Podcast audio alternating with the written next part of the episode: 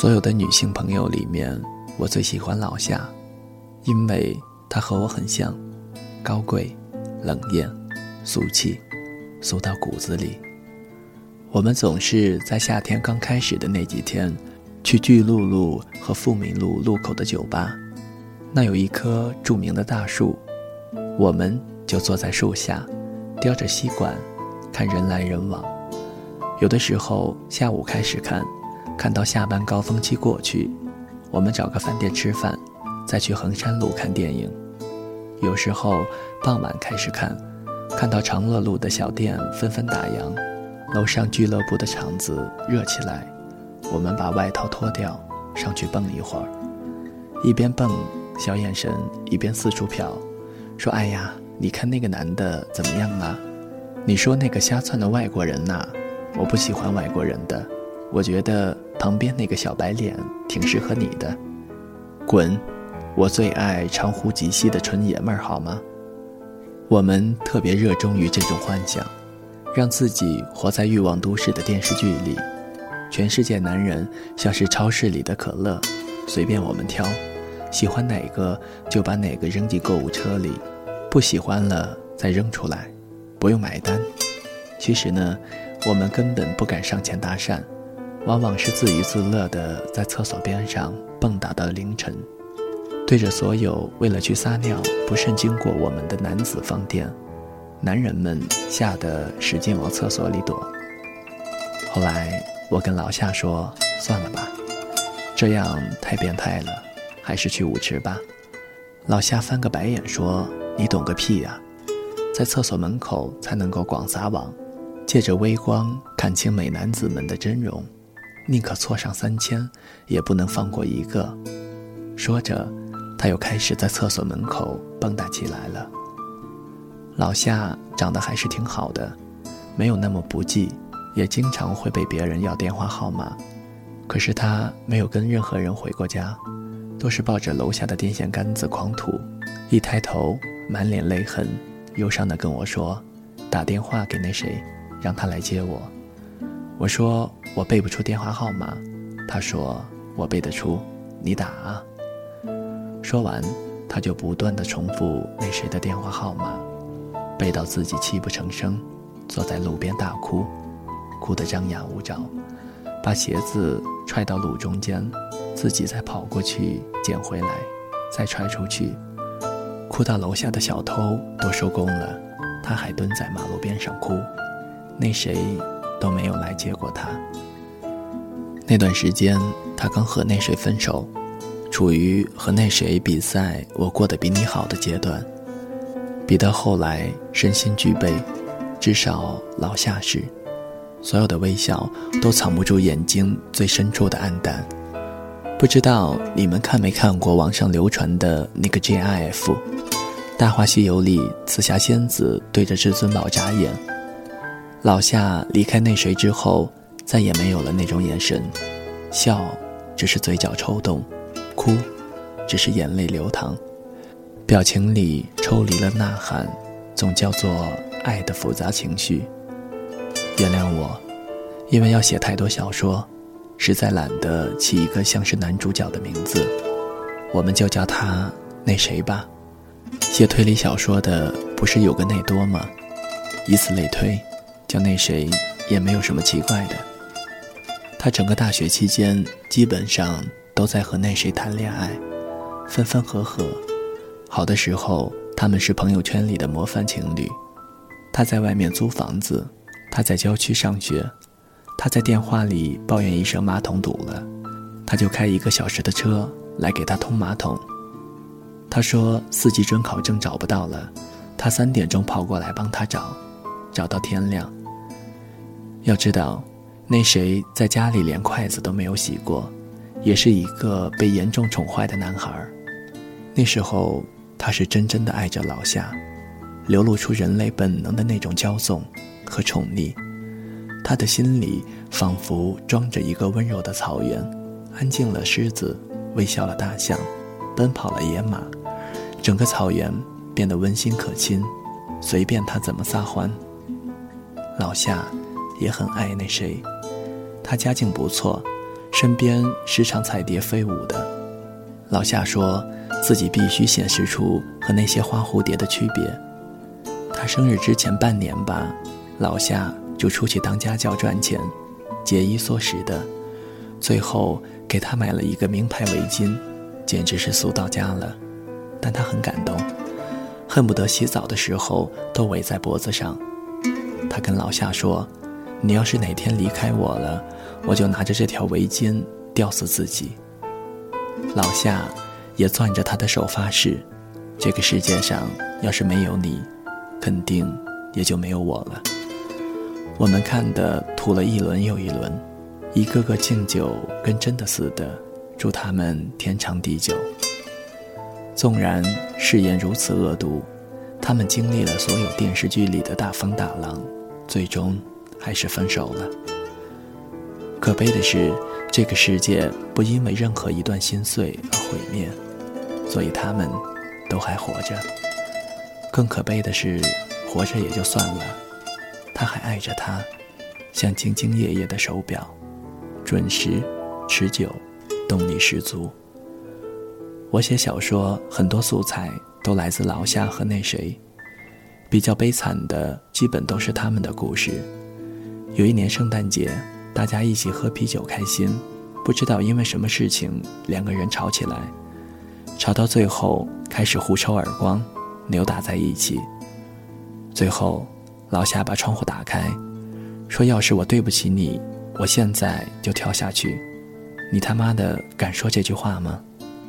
我们都吓傻了，一个从厨房里拿沙拉回来的朋友，完全不了解这短短的五分钟内发生了什么，站在门口吓得腿软，顺着门框往下滑。在冷风瑟瑟中，老夏跟刘胡兰似的跟床边站着，僵持了两分钟吧，空气都被冻住了。那谁松口说：“我相信你，咱们都冷静点。”想想未来怎么办吧。当时老夏哼了一声，后来老夏说起来，他知道他们根本没有未来的，所以他使劲抓，像是一个死刑犯，挣扎着和生命要来一分一秒。这种绝望是难免的，没有谁大学谈一段恋爱就能预期到永恒。你知道这是为什么吗？因为。我们都是爱的新手，我们什么都不会，没有通关秘籍，没有葵花宝典，没有黄冈题库，只能使劲的给，无论好与坏。除了爱，我们什么都不会。这几天母亲节，我们一圈人讨论给老妈都买了什么，七嘴八舌的。老夏突然沉默了，在一边若无其事的玩着手机。后来。我也不说话了，我知道他在难受。老夏和那谁意外有过一个孩子，那半个月两个人憔悴的都吃不下饭。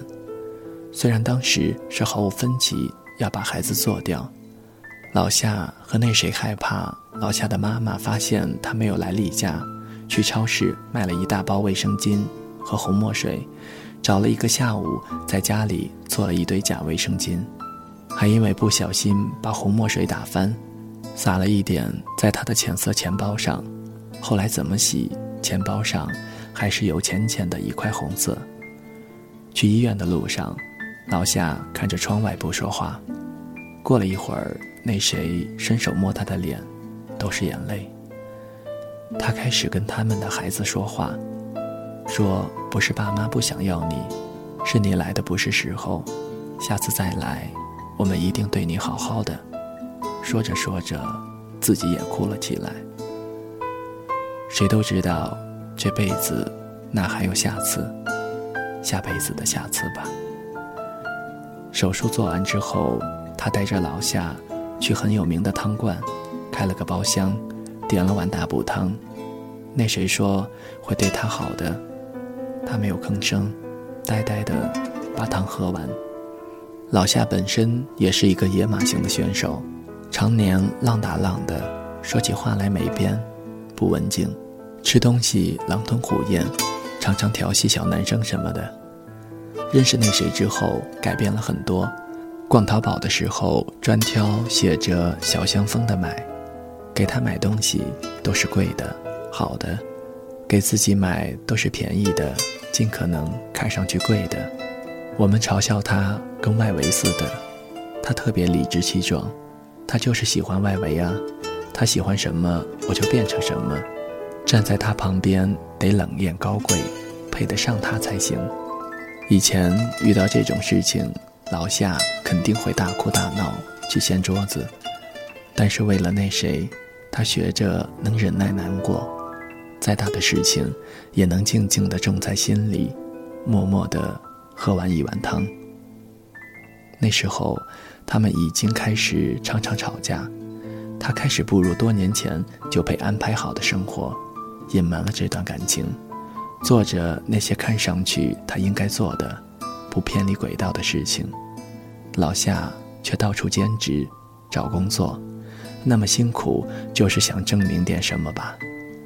两个人耗着，不在一起看更新的动画片。长期不见面，都很不快乐。我们说，与其这样，不如分手好了。老夏说他不甘心，为什么自己让他成长了那么多，最后是别人坐享其成？最后一次见到他，是在一个新开的酒吧，特别戏剧性。他将近半月没有见到那谁了。他说他忙，忙家里的生意。刚挂电话，他一刷微博。看到了转发了好几次的一条，名为“这个包厢好刺激”，后面配了一张果真好刺激的照片，他就在其中，笑得前仰后合。特别贱的一件事情是，老夏竟然把这张照片保存了，存到今天。理由是他觉得他笑起来很好看。老夏当时打车去包厢里抓人。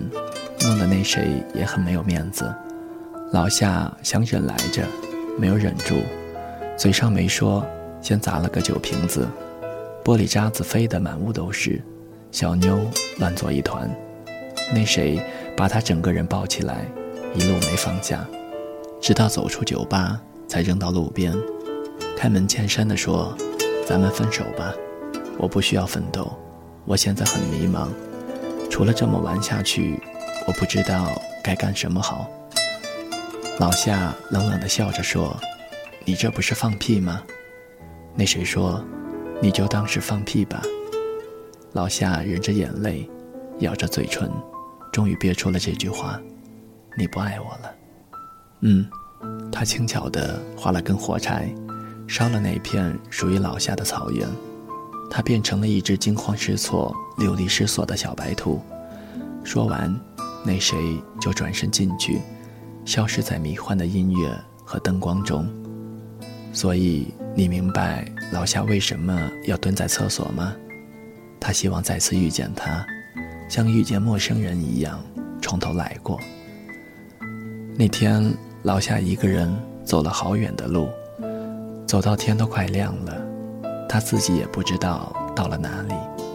老夏知道，他再也没有家。以后所有的恋爱不过是寄人篱下。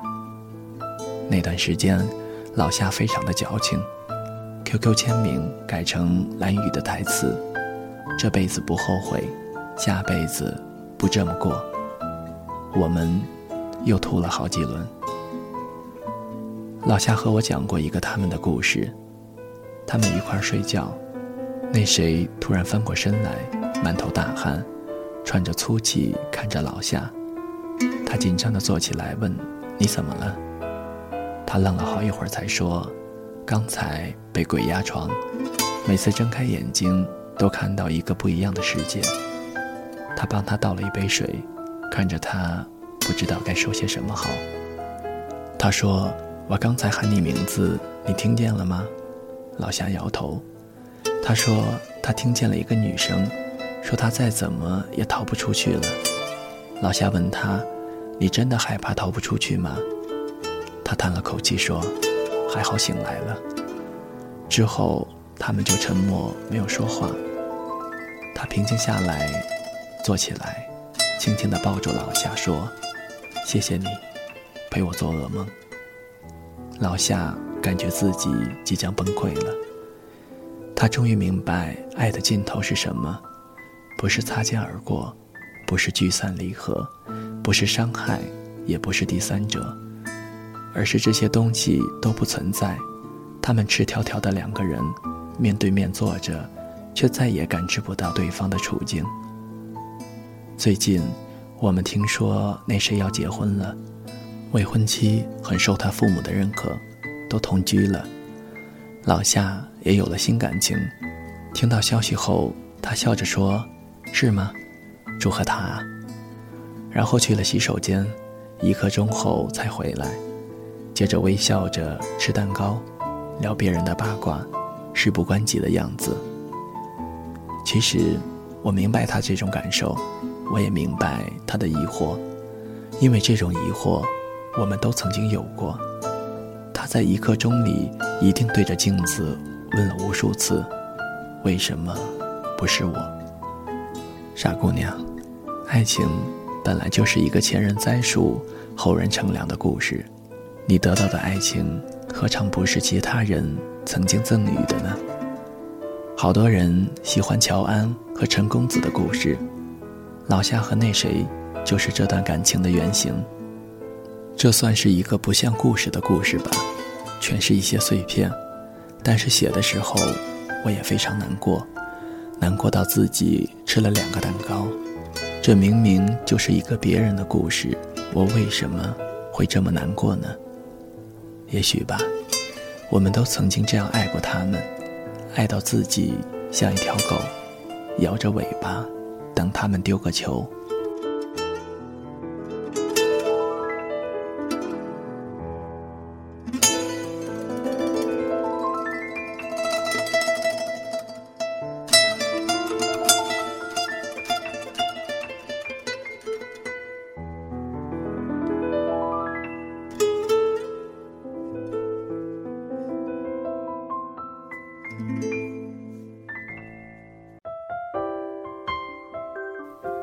谁的声音清唱婉转流年？